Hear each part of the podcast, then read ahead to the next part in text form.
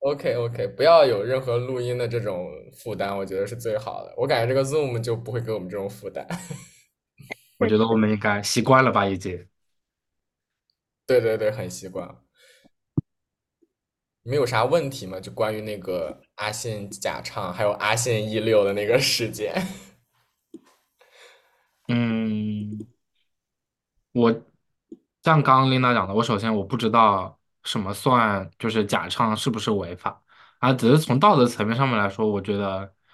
肯定是不好的。但我好像觉得这个事情在中国的音乐市场，我感觉好像很常见，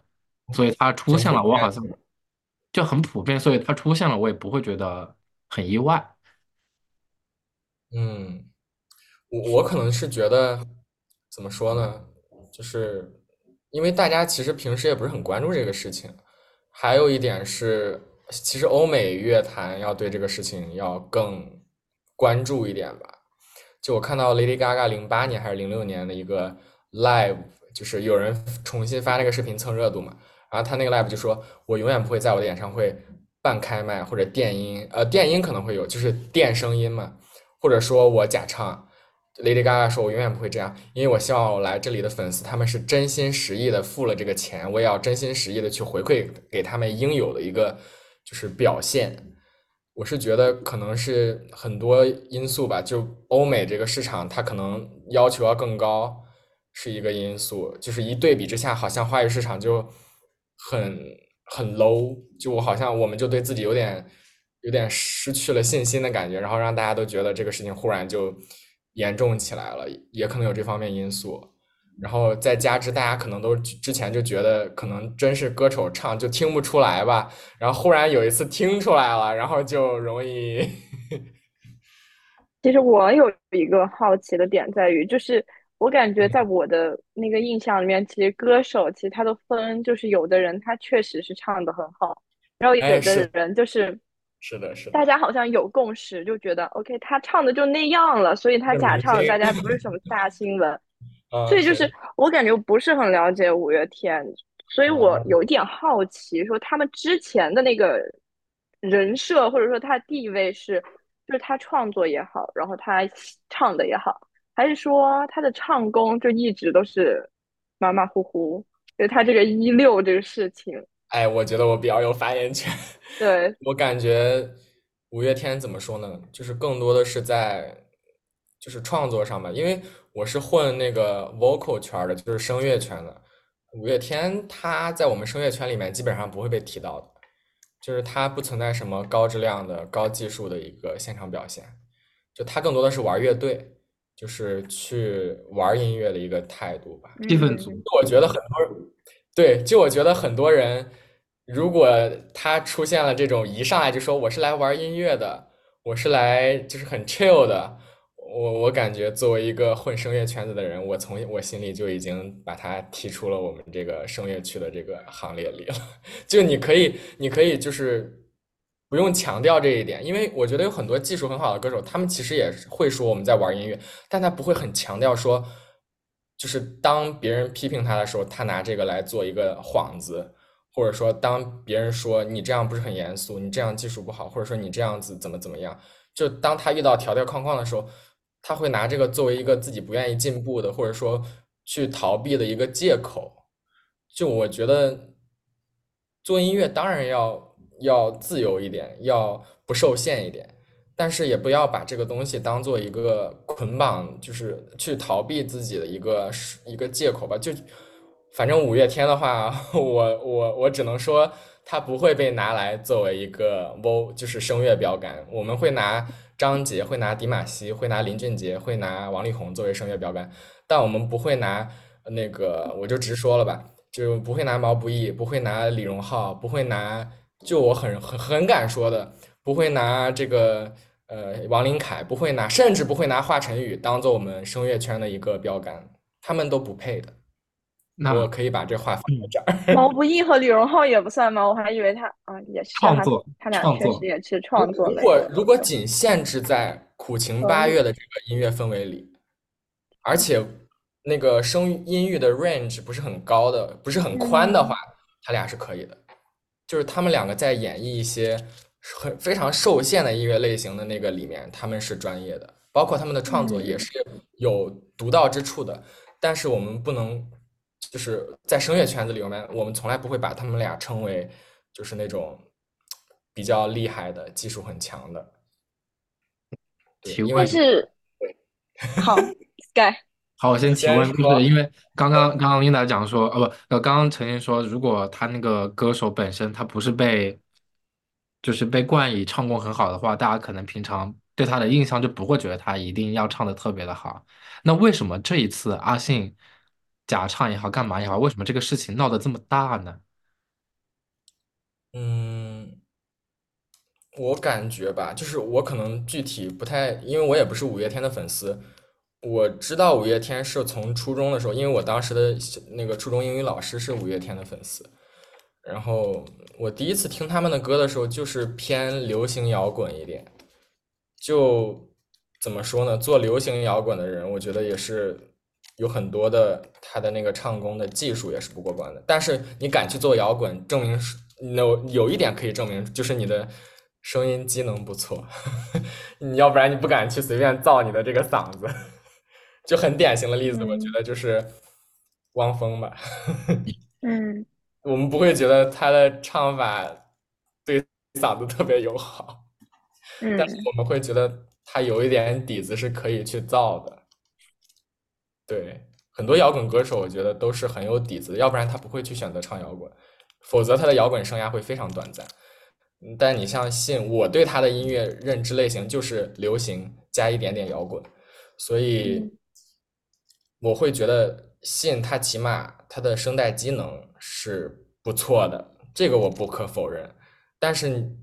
就是你的本钱和技术，它是完全两方面的事情。就是本钱是你天生的东西，技术是有什么样的办法能够让你的本钱发挥到更好，以及保住你的本钱不会随岁月流逝。对，像比较典型的例子就是保算是保住了本钱，没有让岁月流逝的，比如说林忆莲，嗯因为我们只能提到一些真正活到那个年纪的人，他们我们才知道他有没有流逝。像那英，像我想想更老的杜丽莎，可能你们也听到过这个名字。像嗯，我想想，男歌手的话，像刘欢，其实刘欢也技能退化的很严重，但是人家还是有技术在那儿的，所以他还是有很多种不同的艺术呈现形式。就我其实我其实并没有对我我觉得包括整个声乐圈子里也没有对就是呃各种音乐类型有很多的那种就是很极端的那种鄙视的情绪吧。就是如果你能把一种音乐类型演绎的很好，证明你是有你是有才华，你是有这个东西的，我觉得这是要尊重的。但是有时候就是嗯有人会拿这种东西当挡箭牌，会拿这种东西，就像阿信这次事件，他可能也习惯了半开麦，也习惯了电音，然后忽然有一次可能演唱会，他用这个东西用的过于明显，以至于让粉丝发现，或者说让一些非粉丝，或者说一些其他什么样的群体发现，然后最后被爆出来这样一件事情，我觉得他可能并不是忽然就是这样的，他可能也是慢慢累积出来，最后就是有一个导火索，然后他就被弄出来了，而且民众也是逐渐在累积对这个声音、对这个音乐上方面的一些情绪和知识的。就可能一开始大家对听音乐的要求就是你能把音唱准，你能够把大家唱感动，你能够把那个高音诠释的很美，你就很厉害了。但现在肯定大家的追求不只限于这些了，要不然毛不易不会火的。那毛不易他火的点是，就他能够把很多技术之外的东西传递出来。就是他虽然技术不是最顶尖的，但是他能够通过自己的一些叙事、一些对音乐的诠释，就是这个里面可能还是有一点点技术，比如说强弱，比如说我的咬字，比如说我的气息，比如说我该在什么时候。但是他作为一个歌手，他肯定不会说唱歌的时候我要在这儿放一个气息，我要在这儿做一个强弱，他肯定是基于自己的一个感受，然后让整个人歌合一了。我觉得他起码在这个他的这个领域里面，他有做到一些让我佩服的东西。但是你要想说，你要把他作为一个音乐上的艺术家，我觉得我是没有办法这样评价他的。我我能这样评价的人，我觉得像谭晶、像龚琳娜、像韩红、像年轻一点的像谭维维，对我觉得他们是可以被称为艺术家的。但是毛不易还没有到那个高度，嗯。你们有什么可以输出的？不要光让我 输出。让我想想，我我其实觉得就是我就是那种纯纯吃瓜群众的态度。我感觉就是大家好像其实就这两年确实对明星的包容度降低了，恶意恶意就是那种增加了还是降低了？增加了。因为大家也觉得，大家大家很多人是因为觉得他们没有职业道德，就像大家觉得，OK，明星拿这么多钱演那么烂的戏，就是大家这种情绪上来了。我觉得是累积的嘛，因为一开始可能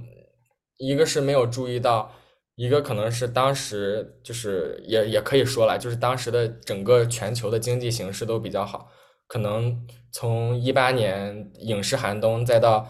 二零二零年之后的疫情和后疫情的一系列事情，就是大家不得不去，就是整个都被就是生活压迫到一个没有办法容忍这种事情的一个状态，就是大家已经眼里容不得沙子的一个状态。就是我生活已经过得这么压力这么大，你还要给我喂屎吃，那我怎么能不生气呢？嗯，对不对？我我也是觉得是这个观点，就是这几年世界经济形势那么不好，然后对呀，就容忍度就降低了。是的。那我的问题是，说，你先说，你先说，不然我把这个我把这个岔开了。嗯，我我是我的问题是说，嗯，就陈星，你听歌你肯定会有一些声乐的想法。那如果 Sky，你作为一个粉丝的角度，你喜欢的歌手假唱了？你喜欢的歌手假唱了？我很好奇。不是五月天，我只是说，哦，你喜欢的任何一个可能的歌手假唱了，你会有什么样的想法？我觉得肯定会，我觉得看在什么场合，比如说，如果他是那种电视台的那种节目。然后他假唱了，我觉得那是那是节目的电视台的要求是吧？对对对。那演唱会，如果是我看他的演唱会的话，我觉得不行，因为因为首先像比如说我喜欢的歌手，就我作为粉丝的话，我喜欢的是才华，就是我喜欢的歌手，他就是唱功唱的很一般的那种，就是他不是以唱功为就是他突出的点的，所以他唱的烂，就是他唱的不啊。唱功不就是才华之一吗？你指的才华是指创呃创作创作，或者是情绪的表达，或者歌曲的歌曲的情绪表达的那种。就所以他在，所以他如果是假唱的话，那在我看来就是没有灵魂。就是就是他里面就是他跑调也好，我都觉得他有灵魂在。就是就是对，所以我不行。你难道？但这不是纵容他跑调的理由。我觉得，我觉得有一点，我我们可能会比较认同，就是其实技术跟情感跟才华，它不跟创作，它肯定不是相悖的呀。技术只是你没有时间去打磨，你一旦有时间去打磨，你把技术打磨好了，对你的音乐之路，对你的才华，对你的整个发展都是大有裨益的。是啊，就你可以想，你可以想象一下，假如说我我其实对李玟抱有无限的尊重，假如说李玟她还在世的话。他肯定是那种既有才华又有技术的，就是你说的那种才华又有技术的一位歌手。这也是为什么他一直到现在，我们都会去缅怀他，都会去觉得就是为他感到不公，是因为他，我觉得他都有了，就是他的那个魅力、他的实力、他的整个才华，他是都有的。他也他肯定有坚持练声的，所以他的技术能够支撑他的才华走的。就是表现的更好。就是我觉得情感和技术它从来都不冲突，反倒是有些歌手他没时间去打打磨他的技术，或者说不想去打磨这个技术，然后就拿情感当挡箭牌，然后说自己。就是才华可能更重要，或者怎么样，情感可能要强过技术。但其实我我我觉得我们可能都认同的点就是，其实技术是传递情感的一个很重要的工具，它跟情感并不冲突。对，同意。反正像我喜欢的歌手，就是他的，反正唱功实在是被别人就是贬得非常的那啥，然后他的那个创作的那个，他创作的那个那根轴过高。然后反正我喜欢他，也是喜欢他创作的那个那个部分。嗯，对。就如但如果假如说他创作的歌曲有一位歌手，有一位就是不是他本人啊，那不行。有一位歌手把他演绎的比他本人还好，那不会的。大大众认为的比他本人还好，你会更喜欢原创是吗？哦，那我肯定会更喜欢原创。就是就是之前毛不易对我那个歌手的一个评价就是，嗯。就是这个歌，就因为他是自己写的嘛，他在这个歌里面，他怎么怎么去表达都是对的。就是他里面有任何一个停顿，然后任何一个，比如说，呃，叹口气什么的，都是都是才是正确的表达。然后别人只是在演绎他的作品而已。就是我觉得是，对。方便问一下你的那个歌手，你的你们要不要猜一下？你要不要猜一下？毛不易的点评是吧？很，他是中国的歌手还是中国的创作型的？我可能还不知道，我觉得，我觉得，呃，在哪个综艺？他不太参加综艺，那怎么可能会不太参加？他之前被毛不易点评是参加一个综艺，叫做《我是唱作人》，但那个节目也没有很火。唱作人，我看他是怎么进入到你的眼眼眼？我是唱作人，我看过呀，这节目。我搜一下，他是怎么？那他是他既然没有参加很多综艺，他是怎么进入到？他最开始是选秀，最开始是选秀。创唱是？哎，等一下，他是第一。对啊，他是不会是梁博吧？哦，不是。不是，那还有谁啊？他跟毛不易同一期，我看过那一期啊。我看一下，我猜一下，我知道是谁了啊，是个女歌手啊，是陈丽啊，是不是曾轶可？对啊，对啊，对啊，我一猜就是曾轶可，因为曾轶可唱功超差的。对 sorry，sorry，没有没有，这个东西没有没有刻意。没有关系，已经习惯了，好吧？作为他的粉丝，已经习惯了这个评价。嗯，但但说实话，这个首发唱作人没一个唱功可以的，王源不行，热狗唱作人啊，唱作人确实唱功就是萨顶顶不错，补他是补位唱作人。萨顶顶是萨顶顶是那个 CCTV。那个叫啥？你可以看一下萨顶顶在里面，他他在里面的歌很好。我当时一整个 哦，他是不是唱的那个物理？那个就是他在这个节目里面的歌，应该全都是他之前没有发过的。明白，那应该很动人，我觉得很很吸引。对，看第一季下半期首发唱作人胡海泉，胡海泉，胡海泉已经。讲到已经走了呀，我们。我想要补充一个点，就是当时在那个当时那个节目的时候，他们让现场的歌手给其他的创作人去打分、去排序，然后，然后。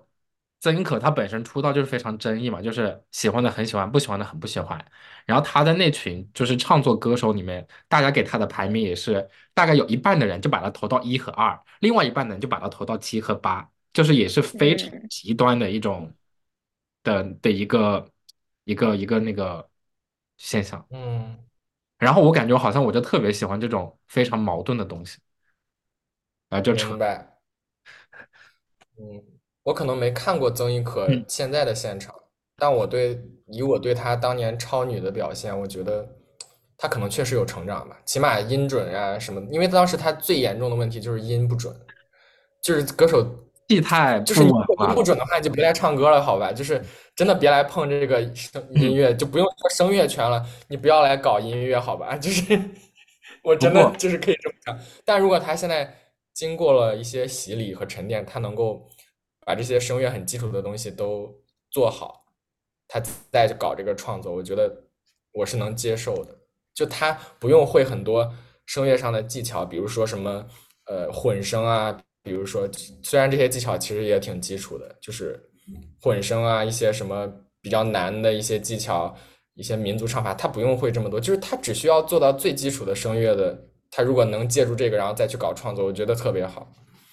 我其实不太听得出来，就是就听出来他有跑调是吗？没有，我知道以前肯定他肯定是唱功不好，但是他现在唱功好不好，反正。在我这边好像不太影响我听他的歌，就我可能听他的歌更更多可能是看他的歌词，然后可能风格，但他现在这些风格跟他之前很不一样。就如果我是认识他最开始的时候认识现在的他，我觉得我可能不会喜欢他了。现在不会喜欢他了是吗？那其实我觉得其实可以理解啊，就是五月天他的很多东西都是就是依赖于他的创作。所以他现在这次这个事情争议这么大，我还挺惊讶的。嗯，可能，可能就是怎么说呢？就我觉得，我觉得有一点是，就是必须要被祛魅的，就是很多在混迹音乐圈的人，他们标榜自己是歌手，标榜自己是唱作人，标榜自己是。那个音乐人，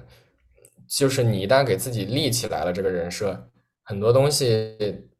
你没有办法去，就是 立刻以一个很真实的形象呈现在大众面前，要不然你这个人设很容易塌。因为大家对这些人的一个理解就是他们唱歌一定很好听，对你不可能说我是音乐人，然后结果你唱歌唱的稀烂，对。确 实，感觉如果是现在这个新闻是毛不易、李荣浩假唱，应该也会挺大的。对，是这样子，因为大家对他们的印象是，其实能把人打动人的，能把人唱到心里的，起码最基础的乐理知识是过关的。嗯，没有，我觉得主要的点是在于演唱会假唱。如果他是别的节目假唱，我觉得大家应该都不会说什么，因为演唱会是付钱的呀，自己付钱的呀。是的。对这个点也比较那太多钱了呀。对呀，对，就有时候你，我觉得他们也可能是没有把握好这个平衡点就可能一开始他们就有电音，有半开开麦，就这些其实我觉得都挺普遍的。你看华晨宇参加《我是歌手》的时候，我就是很事实的角度去回答，他每期都电音的，因为他也他也不是知道，我不知道他是不是有自知之明，知道自己的那个。就是自己的本声不够有共鸣，不够有那个就是那什么立体感，因为确实是这样。华晨宇的声音放在实力派歌手里，他就是中下游水平吧，就不得不这样评价。就他拿歌王争议都很大的，就他跟袁娅维啊，跟同期的就歌手二零二零嘛，跟米西亚，跟呃周深，甚至跟徐佳莹比，其实都是有，就是在唱功上都是要错一些的。他他很多歌都电音的，所以我觉得像半开麦电音的话，应该在这个内娱挺普遍的，所以大家睁一只眼闭一只眼了，就可能会慢慢慢慢有这种假唱混进来，你知道，就是我觉得是个灰色地带，因为大家对电音半开麦是接受的，然后慢慢慢慢就会有假唱混进来，因为大家现在是对全开麦是比较佩服的，但其实说实话。全开麦才是正常的，就是大家的习惯被，就是就有点像那个劣币驱逐良币的感觉，然后所以大家就慢慢慢慢，就是也不能说容忍吧，就是大家的底线被一次又一次试探，然后最终有一个人试探到了那个底线的最下面，就是因为这都是慢慢积累的，就是信他可能就是在这个试探的过程中不小心触碰了某一个。或者某一群人的这个底线的下面，就是他可能这一次演唱会他假唱的部分太多了，或者半开麦的部分太多了，或者说电音的部分太多了，因为他不可能完全整场演唱会全部都一个声音不出来，完全假唱。我觉得那那肯定你不用你不用那个啥了，你你这样弄两首，大家都发现了。他肯定是先第一首，然后前面自己先唱一唱主歌，然后副歌他 hold 不住那个高音，他再垫个音，他再半开麦，然后慢慢慢慢慢，最后发展成他这首歌一到副歌就开始假唱。我想问一下，就是他就是被发现第一次被发现吗？才弄得这么大？我觉得被弄得这么大是第一次被发现，我印象中是这样子。对，因为之前肯定应该也有人发现，只不过没有像现在现在这样热度这么高。对，那陈曦，你要给我们科普一下他那个 E 六的事情吗？因为我看太多视频在讲这个，但是我都没有打开看。我也不懂，就是一六是很难是吗？我觉得首先它就是有一个，我觉得我做讲一个事情最早的最先应该要做的是下定义，就是我们如果定义都不统一，我们去辩论一个事情是很没有意义的。然后 E 六这个概念，就这个词在。无论是在声乐圈、在流行音乐圈，还是在呃美国也好，在中国也好，在世界各地，就是它都是有一个统一的标准的，就没有说我 E 六是一个我自己的标准，我是我是这个 E 六，你也有一个标准是你的 E 六，它就是一个固定的音，就是一个女生的嗨 E，男生的嗨嗨 E，是周深都碰不到的一个音。我我最近做了视做了一期视频，我专门去找了一下周深的素材。周深好像只有在综艺里综艺里尖叫到过升 E 呃呃升 D 六，也就是降 E 六，还跟 E 六错了一个 key，而且他的那个质量很差，就说明说即使像强如周深的这种偏高的男高音，他对于完成 E 六也是非常有难有很大的难度的。但是你要说阿信发不出 E 六，我觉得也也。不是说完全就是不可能，因为我随便就是我状态放松的时候，我尖叫一下，就也可以到很高啊。但是你觉得这些东西算有效音域吗？或者说算可以纳入到唱歌的这个音域范畴里吗？你要这样尖叫，里周深综艺里面的尖叫可多这种高音了。对，然后像更出名的关晓彤，她可以叫到更高，她可以叫到 C 七。D 七是比 E 六 E 七是比 E 六还要高一个八度的音，但是大家也就是拿它开个玩笑而已。如果你要很严肃的去讨论这个音的话，我觉得像这个音对于女歌手来说都是很难去完成的一个事情。因为我能想到的华语乐坛里面能唱到这个音的，就是我我不是在朋友圈里发过吗？就是无非是三种演绎形式，第一种是你用假声去唱。第二种是你用混声去唱，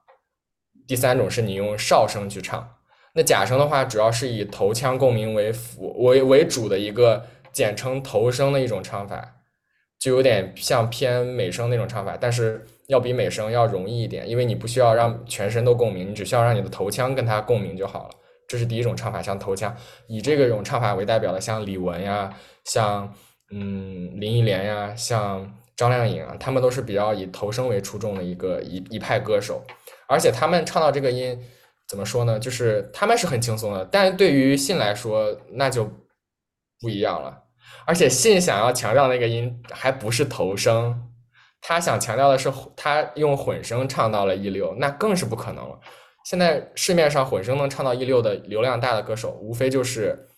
嗯，龚琳娜。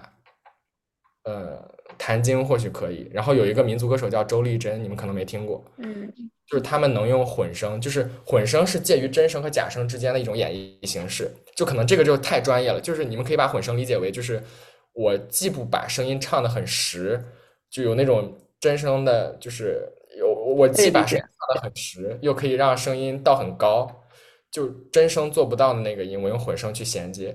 然后如果要用混声唱一溜。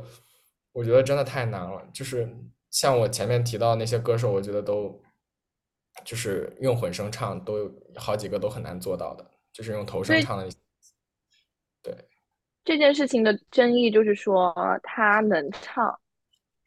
就是某个人说他能唱，就是某个人说信能唱，他自己说的吧？阿信，他自己说能然后把这个音拖十拍，就是这个嗯这个的这个话的背后意义是我能把这个音拖长，并且以高质量的形式完成。哦，OK，然后大家就出来说，就是来证明他不可以，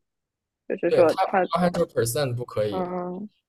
不用不用拿嗯各种那种软件视频去测，我我可以很放心的，就是我不用我很放心，很多专家都可以很放心的告诉网友他不可以了，不用我在这儿再重复一遍，，OK，反正就是那所以就是他之前的歌里面也没有这个东西，他歌是 E 五还是有这个东西六，他最高好像哦也有唱到过 F 五，就是比 E 六低嗯，E 五是比 E 六低一个八度的。嗯哦，他可能想要说的是我唱到了 E 五，但如果即使以 E 五为一个标准，我也在视频里说了，就是我那 B 站那个视频，就是，嗯，它也是质量很低的，像跟张杰呀、跟林俊杰呀、跟周深呀、跟迪玛希这些实力派唱将对比，他的义务就是烂大街了，就是不是烂烂掉街上，就没有人会觉得他的义务适合被拿来作为一个范本去听的。但是他是创创作人，唱作人嘛，所以大家对他的唱功可能就容忍，所以大家可能更多去到他演唱会的是有一个情怀，更多的是情感上的一个呃共鸣。我觉得对，所以，所以他这次阿信被抨击的那么惨，还有一个主要的原因就是他他的音乐素质不过关，就是他标榜了一些就是他立的人设塌了，对。放在身上，对，就人设塌了嘛，嗯。人设塌了，说我是大家戏称他为音乐界的音，对，大家戏称他为音乐界的翟天临。我觉得这个比喻很像，就好像就好像在就是音乐界里有一个人忽然跑出来说什么是 Billboard，你懂我那个意思吧？嗯 当然，当然不是说知不知道的这个概念，而是你对于这个音乐基础的这个很多很基础的东西你都没有掌握，你怎么敢跑出来说自己是音乐人，说自己是唱作人？嗯，我明白了这个事儿，我懂了，我懂了。这样子的话，那确实就是人人设塌了，其实槽点就就就就很，他是人设塌了，他不是说能不能唱到这个音的问题，而是本身的这个说法是错的，是是不可能的，嗯，是骗人的，对，是唬人的，我觉得可以这么说。他讲的发的那些东西再深情再怎么样，他发了一个错误的东西出来，我们总不能指鹿为马说这是对的吧？那是什么意思呢？是 我们吗？就就骗我们卡吗？好好比好比 Linda 现在就如果她突然告诉她是个特别不爱孩子的人，然后虐 虐待孩子的那种人设塌了，应该也会被骂的很惨。然后小红书发我的，人设就是我爱大家的孩子，不爱，但是不爱自己的孩子。对，就是就是什么大家不要不要，笑死！是有什么私生子没有被爆出来吗？不是，开个玩笑。你有在旁边听到了吗？没有没有没有没有，啊，私生子，我不知道，老吴头当爹还不乐开个玩笑。你有说私生子就是我的，你们想什么呢？这又 Q 到了某，算了，就 Q 到了某位华姓歌手。哦，笑死！我觉得现在就是就是前几年娱乐圈留下来的一些弊病，现在逐渐因为各种外界环境问题被发现，也是一件好事情。对，就确实前几年钱好赚，影视就是影视剧，包括娱乐圈钱好赚的时候，很容易鱼龙混杂，很容易出现劣币追逐良追就是驱逐良币的情况出现。因为你要想做一个良币，你需要花的功夫肯定要比你只做一个劣币，然后营销自己的那个功夫要重很多，要付出的那个成本要高很多。所以劣币更容易被就是包装出来，更容易以更快的方式吸引到大家的眼球嘛。对，同意。嗯，只不过最近形势不好了，资本不愿意那么不理性的为粉丝经济买单了，而且粉丝经济也没有想象中那么强劲了。因为粉丝钱了，也是人呀，粉丝也没钱了呀，粉丝也是大环境中的一部分呀。那可能不光是资本市场也会也会有一个反应，那可能反应就是我要逐渐把这些劣币淘汰一下，只不过就看谁劣的更让人就是枪打出头鸟吧，谁先把这个底线触碰了，那就先解决谁。那会不会出现一种情况，就是比如说过来过几年，然后经济环境又好了，那么这种劣币驱逐良币这种形象，这种情况又出现了，它就是一个循环，有可能巨呀，人一样。而且我觉得会，因为国外也很多这种，对，只我觉得有一个很重要的因素是，现在科技技术越来越好，将来可能都不需要你练声，你 AI 就可以把你的声音演绎各种歌曲。但到那个时候，我们真的想听的是 AI 吗？我觉得也不一定吧。之所以之前的歌手，不论是华语乐坛还是欧美乐坛，实力非常强，是因为他们没有那个技术去现场做到让那个音准，或者说录制让那个音做到准。就比方说，很早的时候，邓丽君吧，你觉得那个时候可以做到我现场修邓丽君的音，直接修到完美无缺的状态吗？肯定不能吧。那邓丽君肯定要勤加苦练，修炼自己，让自己的状态保持到最好，让大家听到她最甜美、最动人的声音。其实这就是对歌手的一个鞭策呗。就是现在可能就是技术好了，我现在现场就可以给你修音。我现场就能修音的话，很多歌手就不需要对自己要很强的那个要求了，我就有更多的时间去曝光自己，去综艺里参加节目，有更多的时间去给自己就是消费自己的人设，消费自己的这个价值。我觉得中间就是，我觉得这也不是坏事情，因为你也是要生生存的嘛。但是你一定要知道，命运在暗中早已为你的这个就是标好了。这个价码，你想现在把这些自己的价值全部都消费出去，你将来就拿什么还呢？对吧？很多很其实有我有一个朋友，他说，就是他说，如果一个歌手过早的把自己的所有价值曝光在综艺上很多，其实不是一件很好的事情，因为这证明着他平时拍戏或者他平时发专辑、平时练声、平时做他本职工作的时间。被压缩了，因为他要花时间参加综艺，花时间营销自己，花时间去搞一些有的没的去赚钱。我觉得要找找到这点的平衡。你要光为爱发电肯定也不行，但是你要光消费自己，早晚有一天你会把自己消费的一滴一滴都不剩的时候，你那个时候再后悔，再想要怎么样也来不及了呀。嗯嗯，刚刚那那种。声乐综艺算吗？虽然我们不到一分钟了，还有，我不清楚哎，我觉得也是一种消费吧，但是可能相对来说是一也是一种监督，会比那种纯娱乐综艺要好。所以还是要比赛，要比赛。所以我特别喜欢《我是歌手》这个节目，我觉得《我是歌手》就后面改为歌手嘛。